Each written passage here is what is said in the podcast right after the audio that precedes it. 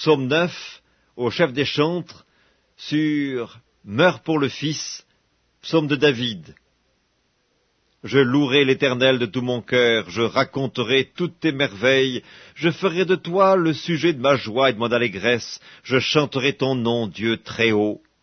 Mes ennemis reculent, ils chancellent, ils périssent devant ta face, car tu soutiens mon droit et ma cause, tu sièges sur ton trône en juste juge, tu châties les nations, tu détruis le méchant, tu effaces leur nom pour toujours et à perpétuité, plus d'ennemis, des ruines éternelles, des villes que tu as renversées, leur souvenir est anéanti.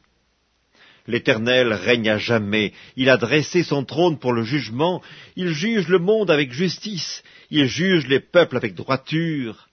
L'Éternel est un refuge pour l'opprimé, un refuge au temps de la détresse.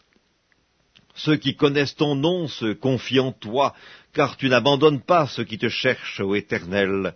Chantez à l'Éternel qui réside en Sion, publiez parmi les peuples ses hauts faits, car il venge le sang et se souvient des malheureux, il n'oublie pas leurs cris.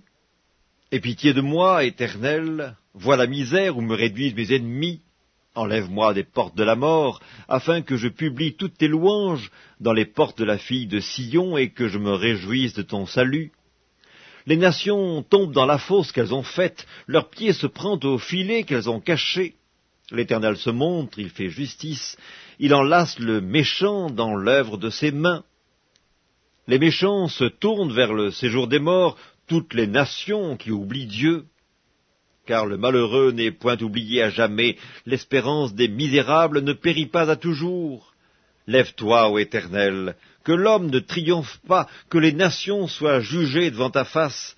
Frappe-les d'épouvante, ô Éternel, que les peuples sachent qu'ils sont des hommes.